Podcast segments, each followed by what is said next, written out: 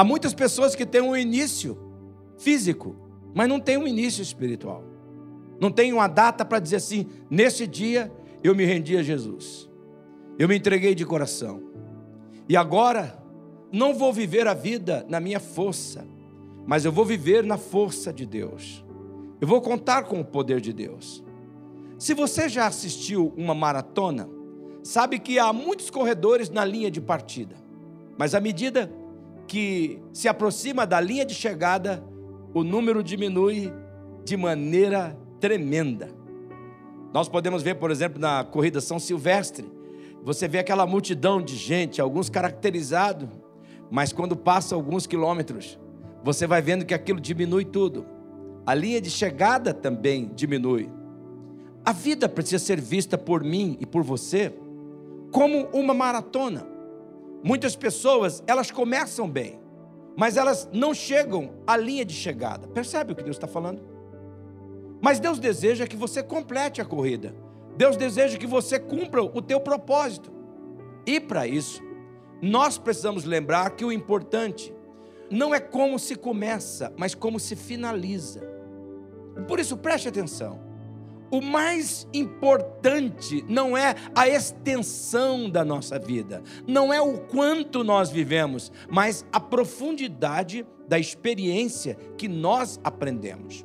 Eu quero repetir, porque eu compreendo esta frase como uma frase para o coração de pessoas que estão aqui.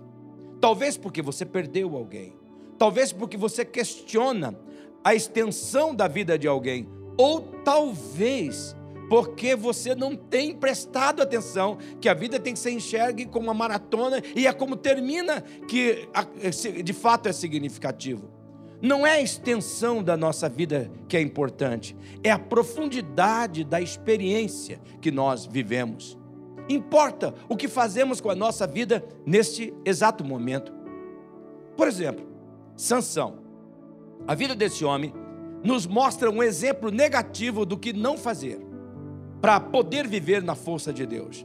Sansão, ele tinha tudo ao seu favor. Ele teve um começo brilhante, ele tinha habilidades, ele tinha dons, ele tinha boa aparência, ele tinha força. Ele era um camarada que você olhava assim, você já via logo Sansão. Todo mundo estava com a cabeça para baixo ele já estava com o pescoço para cima. Pela história diz que era um homem bonito, era um homem lindo. O livro de Juízes, no capítulo 13, ao versículo 16, conta essa história completa. E eu peço para que você leia, leia na sua casa, para você ter uma compreensão melhor do que nós estamos falando. Ele era alguém, Sansão, era alguém que Deus tinha um propósito especial. Como Deus tem com você aqui nessa noite. Deus tem um propósito especial. Sansão, veja só, ele foi consagrado pelos seus pais a Deus.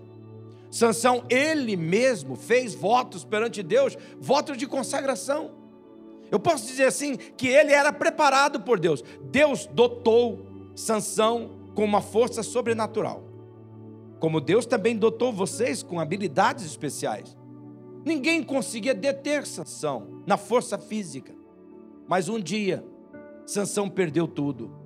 A força de Deus o, o, o abandonou. E ele acabou se tornando um homem quebrado, um homem frágil, um homem até de certo ponto desprezível. Ele foi capturado pelos seus adversários e os seus adversários escarneceram Sansão, seus adversários furaram os seus olhos e colocou ele como um escravo, como um bobo da corte.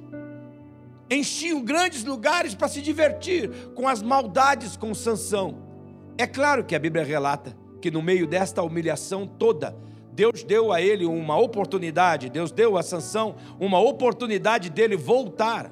Mas como nos conta a história, em Juízes, no capítulo 16, no versículo 25 a 30, isto custou a vida de Sansão. Preste bem atenção. Você pode perder a sua oportunidade e custar a sua vida. Leia comigo o que está no versículo 25 do capítulo 16 de Juízes. Com o coração cheio de alegria, gritaram: Traga-nos Sansão para nos divertir. Leiam comigo. E mandaram trazer Sansão da prisão e ele os divertia.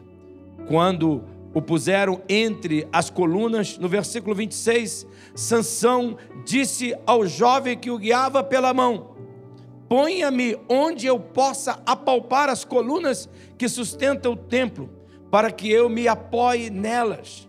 E veja o versículo 27. Homens e mulheres lotavam o templo. Todos os líderes dos filisteus estavam presentes. E no alto, na galeria, havia cerca de 3 mil homens e mulheres vendo Sansão, que os divertia. E no versículo 28, Sansão faz uma oração que eu quero que vocês solte a voz lendo comigo, todos vocês.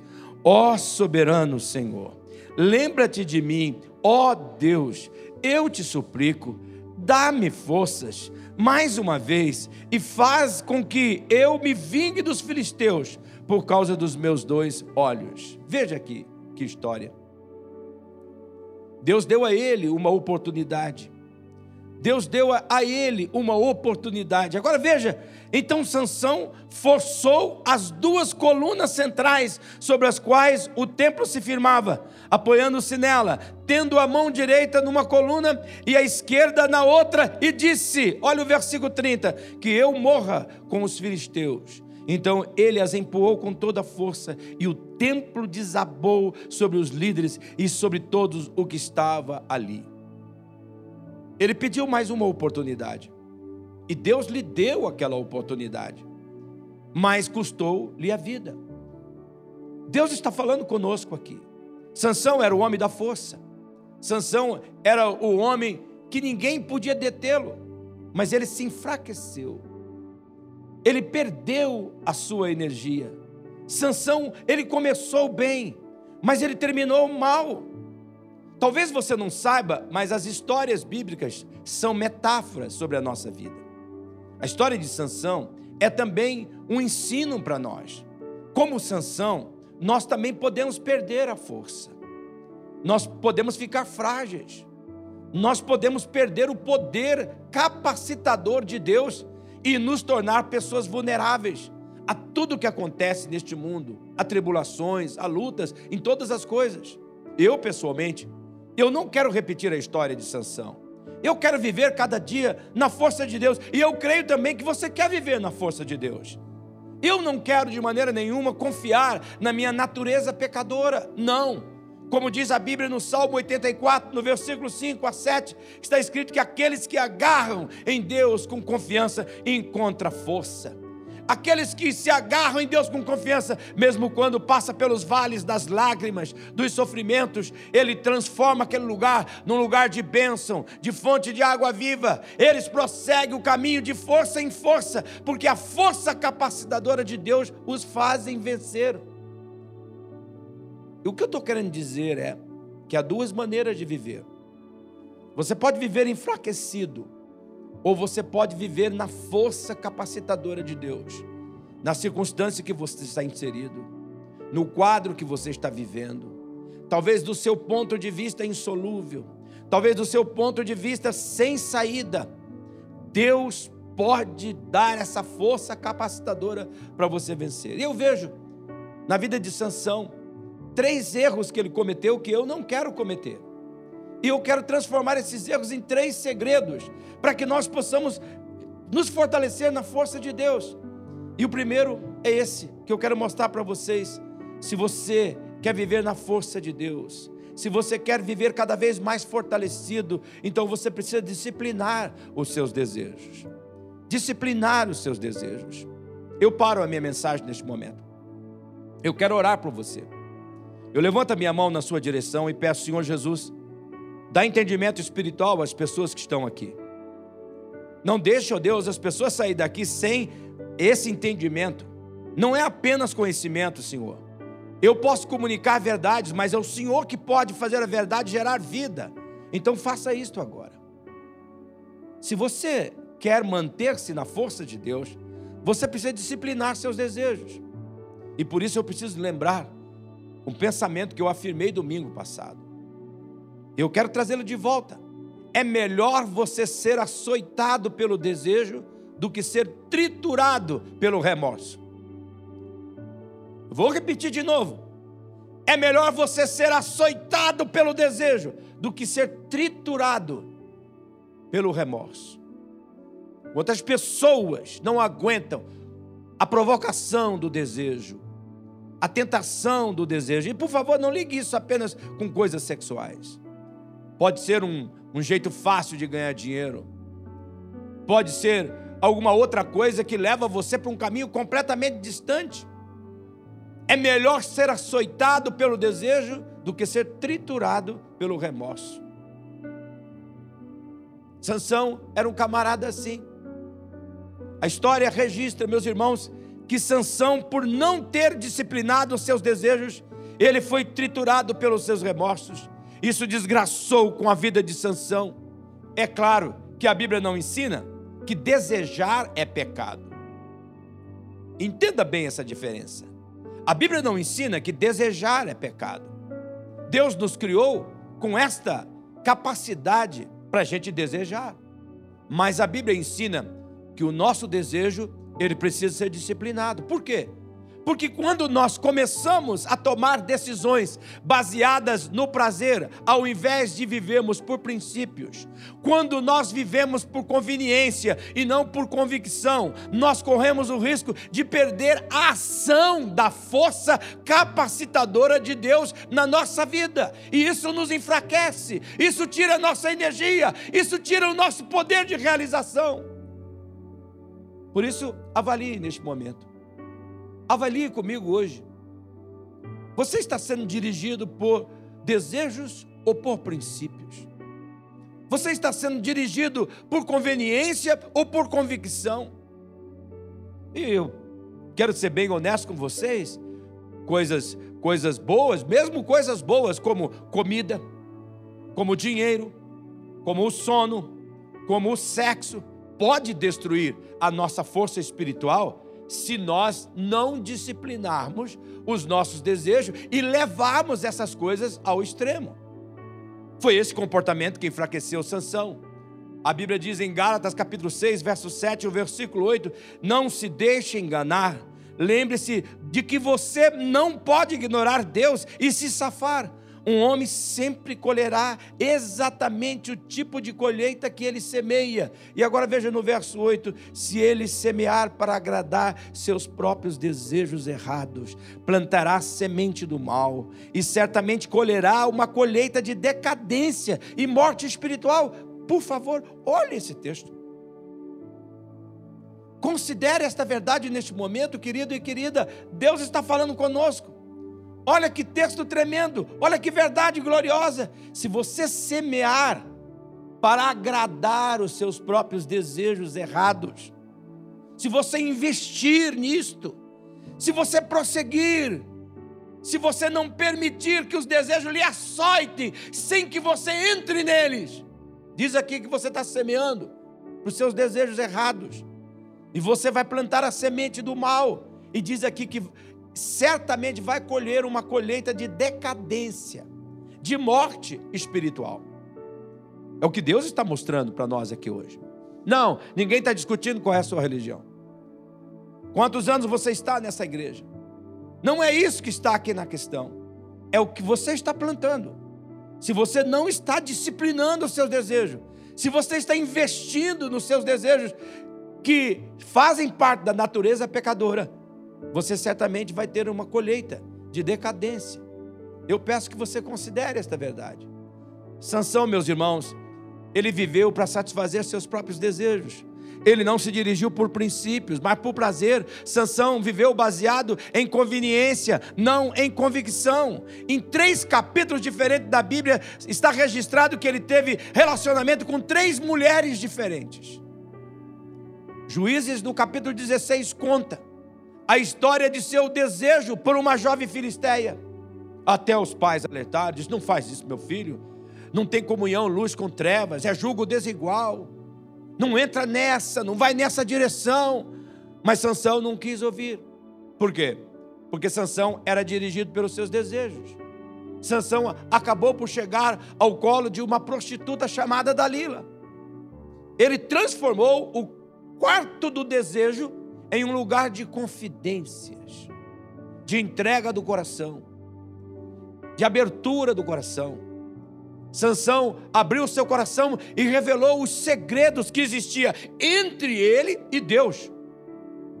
Ele se envolveu tanto com o pecado que por seguir os seus desejos, ele caiu numa armadilha do mal. Sansão, diz a história, ele ficou preso. A força de Sansão sumiu. Ele achava que Deus estava com ele, mas Deus já havia o deixado. Já parou para pensar nisso? Você está pensando que Deus está com você, mas Ele já deixou você, porque você não disciplina os seus desejos. Deus está falando com clareza. Será que isso está acontecendo com alguém aqui nessa noite? Sansão, ele se encaixaria, meus irmãos, perfeitamente na cultura dos nossos dias, que muitas vezes incentiva a auto-indulgência. É isso que o desejo faz. Que essa luta toda na sua casa, para que ser fiel à tua esposa? Para que ficar limitado a essas coisas? Larga a mão disto. Vai nesse rumo. Faz isto. E aí você fica açoitado pelo desejo e triturado pelo remorso. Nós fazemos parte de um mundo que vive premiando a si mesmo com tudo que deseja.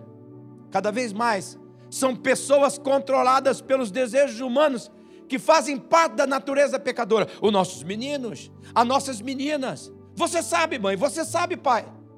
Levanta, menino, vamos para a escola. Eu não estou com vontade hoje.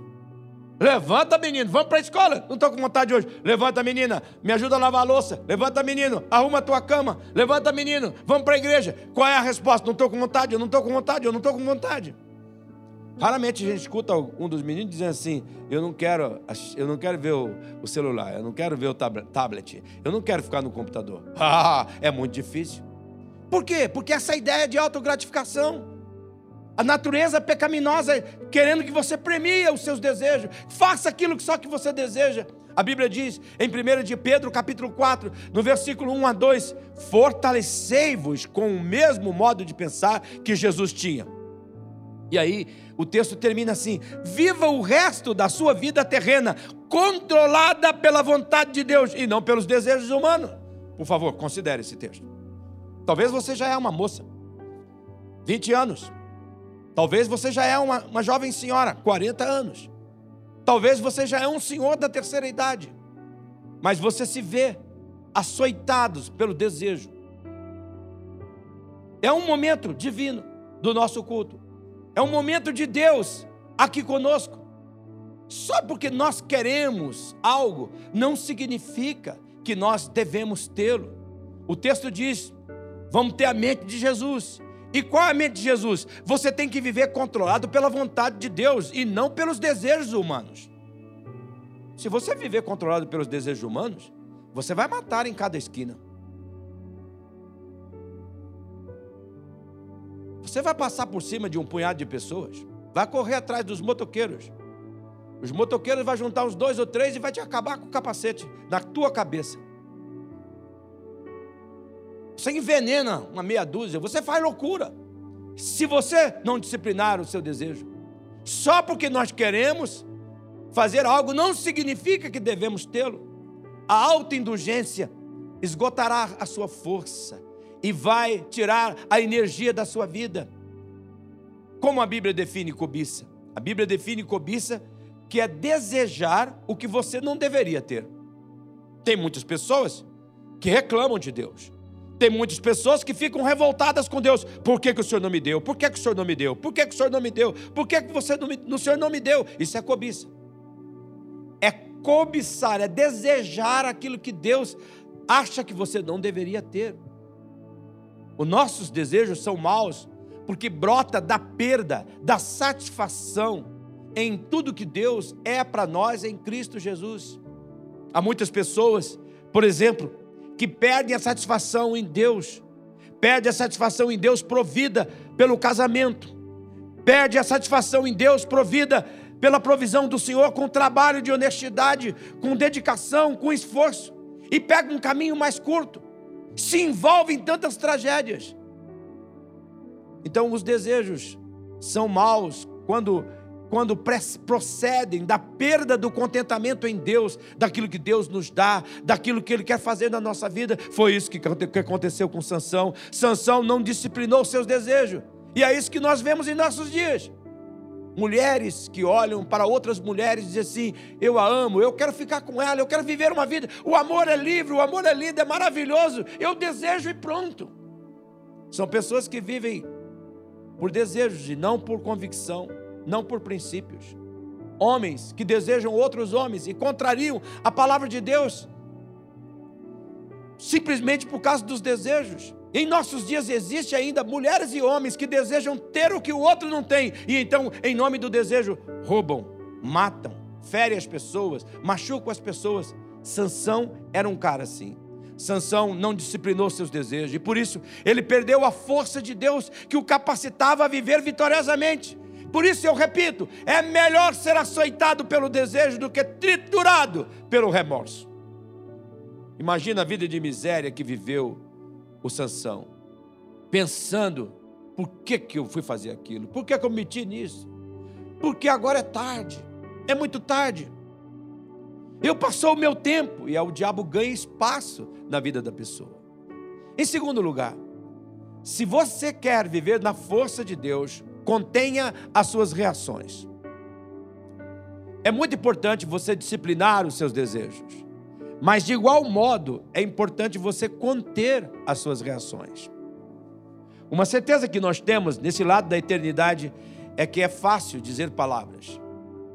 O difícil é viver essas palavras todos os dias. E uma certeza que nós temos nesse lado da eternidade é que as pessoas vão nos machucar.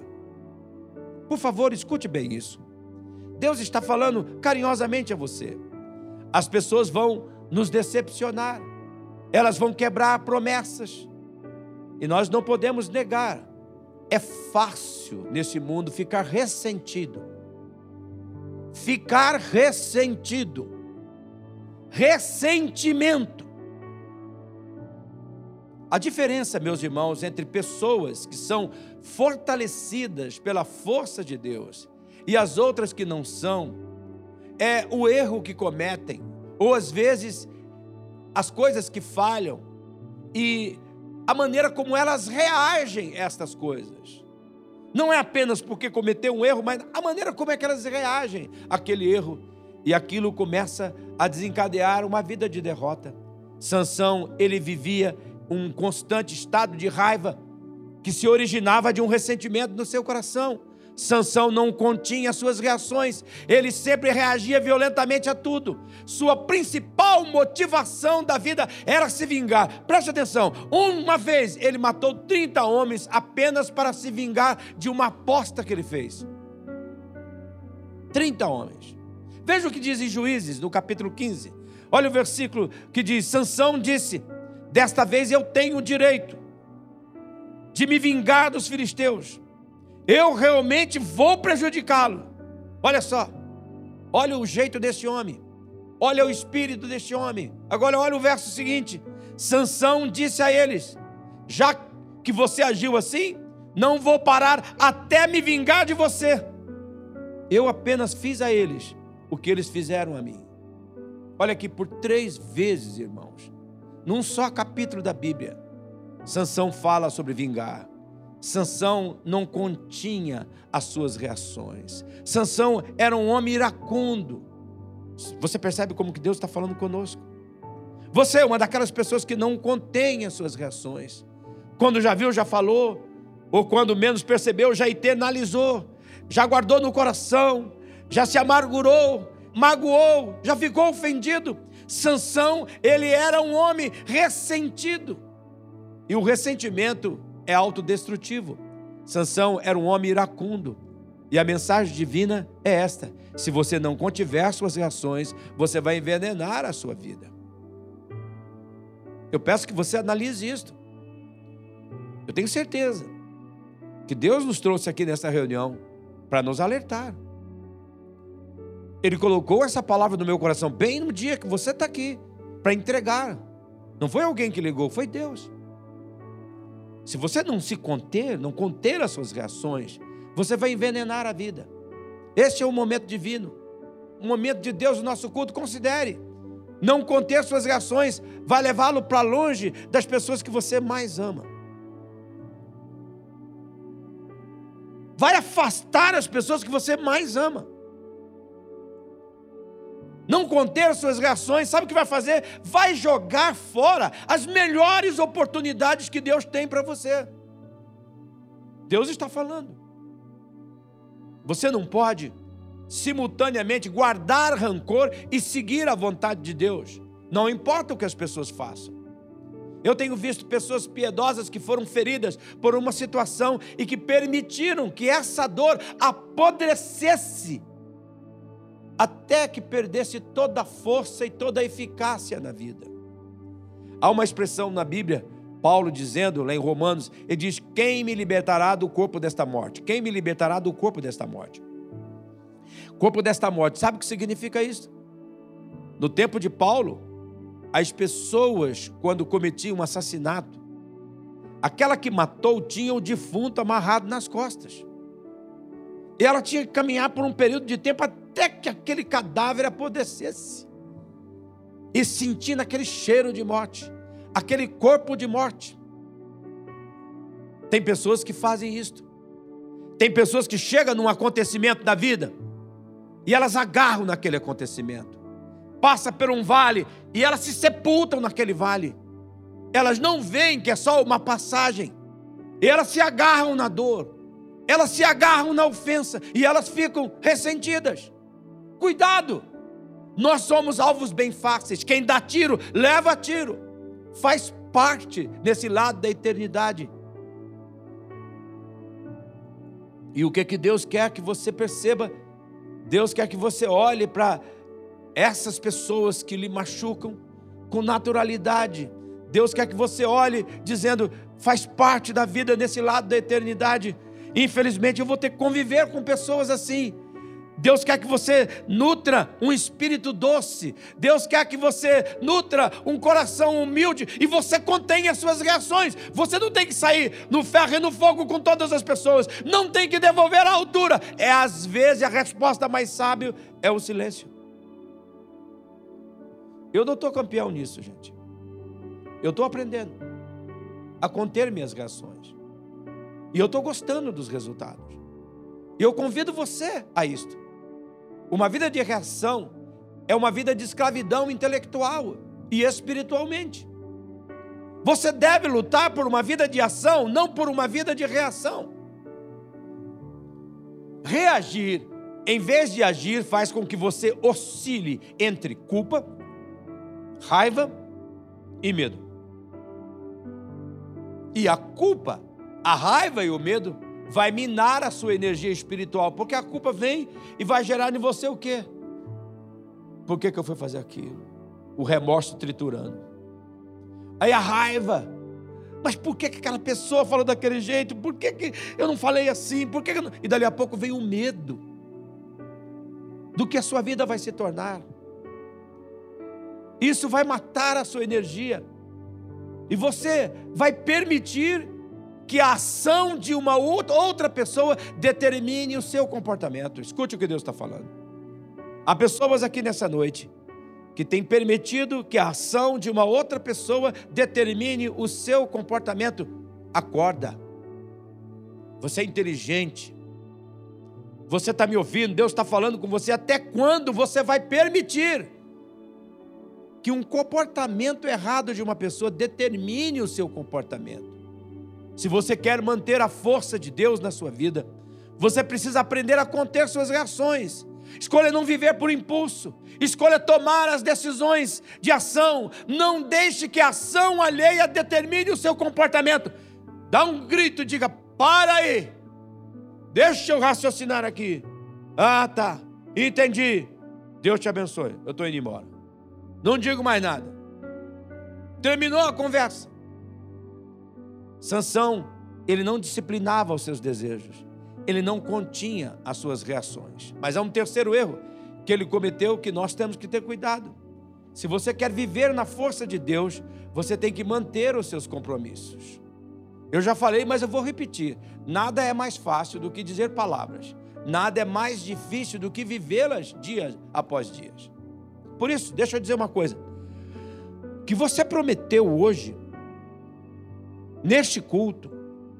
Repita amanhã quando você acordar. A cada dia, várias vezes no dia. Renove o seu compromisso. Renovando aquilo que você falou a cada manhã. Nós precisamos, irmãos, ser pessoas de palavra. Nós precisamos ser pessoas que honram os compromissos. O descuido, seja no uso do tempo, do dinheiro ou dos relacionamentos, acabará afundando muitas pessoas numa vida de miséria. Sansão, ele não tinha palavra. Ele não honrava os seus compromissos. Sansão se tornou uma pessoa descompromissada. Uma pessoa que não honrava aquilo que ele cria, aquilo que ele afirmava no passado. A força de Sansão foi um presente de Deus. Sabe, a força de Sansão vinha de um compromisso nazireu que ele havia feito que envolvia três partes. Ele não podia beber nada de álcool, ele tinha uma dieta especial na comida e ele nunca podia cortar o cabelo. Eu não sei por qual motivo, mas a força dele estava ligada a essas três coisas. Deus queria que os nazireus e Ele quer também que eu e você sejamos pessoas diferentes. Mas Sansão continuamente não mantinha a palavra, ele quebrava os seus compromissos com Deus. Por exemplo, ele brincou com a tentação enquanto ele tentava chegar o mais perto possível do fogo sem se queimar. Ele achava que podia brincar com o fogo. Mas, mas a história bíblica, meus irmãos, registra que ele, se, que ele se queimou. Nós vemos isso em seu relacionamento com Dalila em Juízes capítulo 16. Dalila era uma prostituta. Ela foi contratada para testar a força de Sansão. Por três vezes ela tentou descobrir a força de Sansão. Veja como é que o pecado faz. O pecado cega a pessoa. Primeira vez que o Sansão estava lá no, no colo da Dalila. Amor, fala, fala para mim, de onde é que vem aquela força? Não, não, não, não. Não, não vou falar não, não, mas você me ama, é aquela conversa que nós sabemos. Aquele diálogozinho pobre, miserável, cheio de, de cobiça e de desgraça. E aí, a primeira vez ele falou, e, e ela disse: Lá vem os filisteus! E ele, mais rápido, pá, quebrou as cordas, quebrou tudo. E ele vê os inimigos vindo. Será que o Sansão não se tocava? O que ele não vê, a mulher está pedindo e me amarra e logo aparecem os inimigos. Que negócio é esse? Aconteceu por duas vezes. E ele contava de novo. Ó, um alerta. O pecado cega a gente. O pecado camufla as armadilhas. O pecado leva você para o enredo. Deus está falando. Será que você não está ficando enfraquecido e cego pelo pecado? Finalmente, Sansão contou a Dalila o segredo e acabou se destruindo. O pecado cega as pessoas.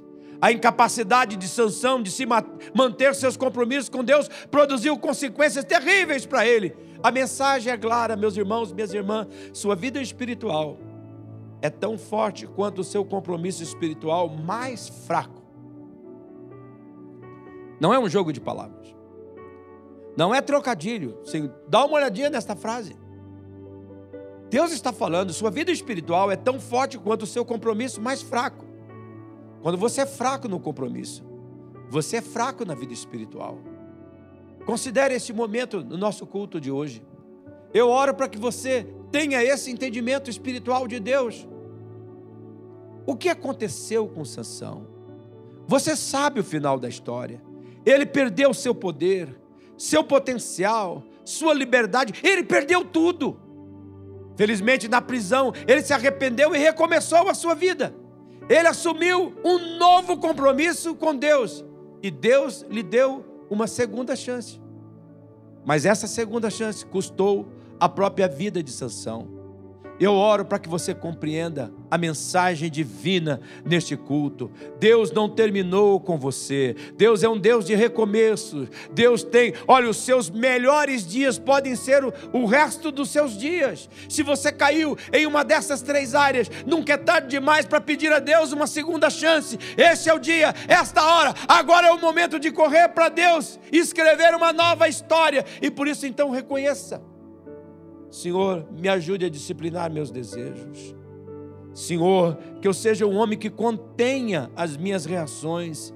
Senhor, que eu seja um homem que viva por princípio, por compromisso, que eu honre, Senhor, os compromissos contigo. Você vai perceber a força de Deus vai inundar você de uma forma tremenda e você vai receber a cada dia competência para vencer os obstáculos e as tentações e os açoites do desejo. Eu termino com esse texto que está no Salmo 73, no versículo 26. Ainda que a minha mente e o meu corpo enfraqueça, Deus é a minha força, Ele é tudo o que eu sempre preciso. Por favor, feche os seus olhos neste momento com seus olhos fechados e cabeça curvada. Onde você identificou que você está falhando? Na disciplina dos desejos? Qual desejo está dominando você? Há um ressentimento aí? Você tem talvez identificado que é por não conter suas reações. Tem feito coisa, tem falado coisa que não deveria nunca ter feito ou dito. Tomou rumos e foi para para direções que não deveria nunca. Diga para Deus, contenha as minhas reações, Senhor, me ajude. Talvez você esteja dizendo assim: é, eu quebrei os princípios, eu não honrei o compromisso meu de obediência a Deus. Disciplinar o desejo, conter as reações e manter os compromissos tem tudo a ver com as ações que você tem que fazer. Então eu oro agora, Senhor Jesus, para que o teu Espírito Santo com a tua presença gloriosa, com o teu abrigo protetor, com a tua esperança, Senhor. Venha e se manifeste sobre esse auditório, sobre as pessoas que estão aqui agora, Senhor, com libertação da tirania dos desejos, com domínio próprio no coração delas e com obediência no coração. Missionária Central de Maringá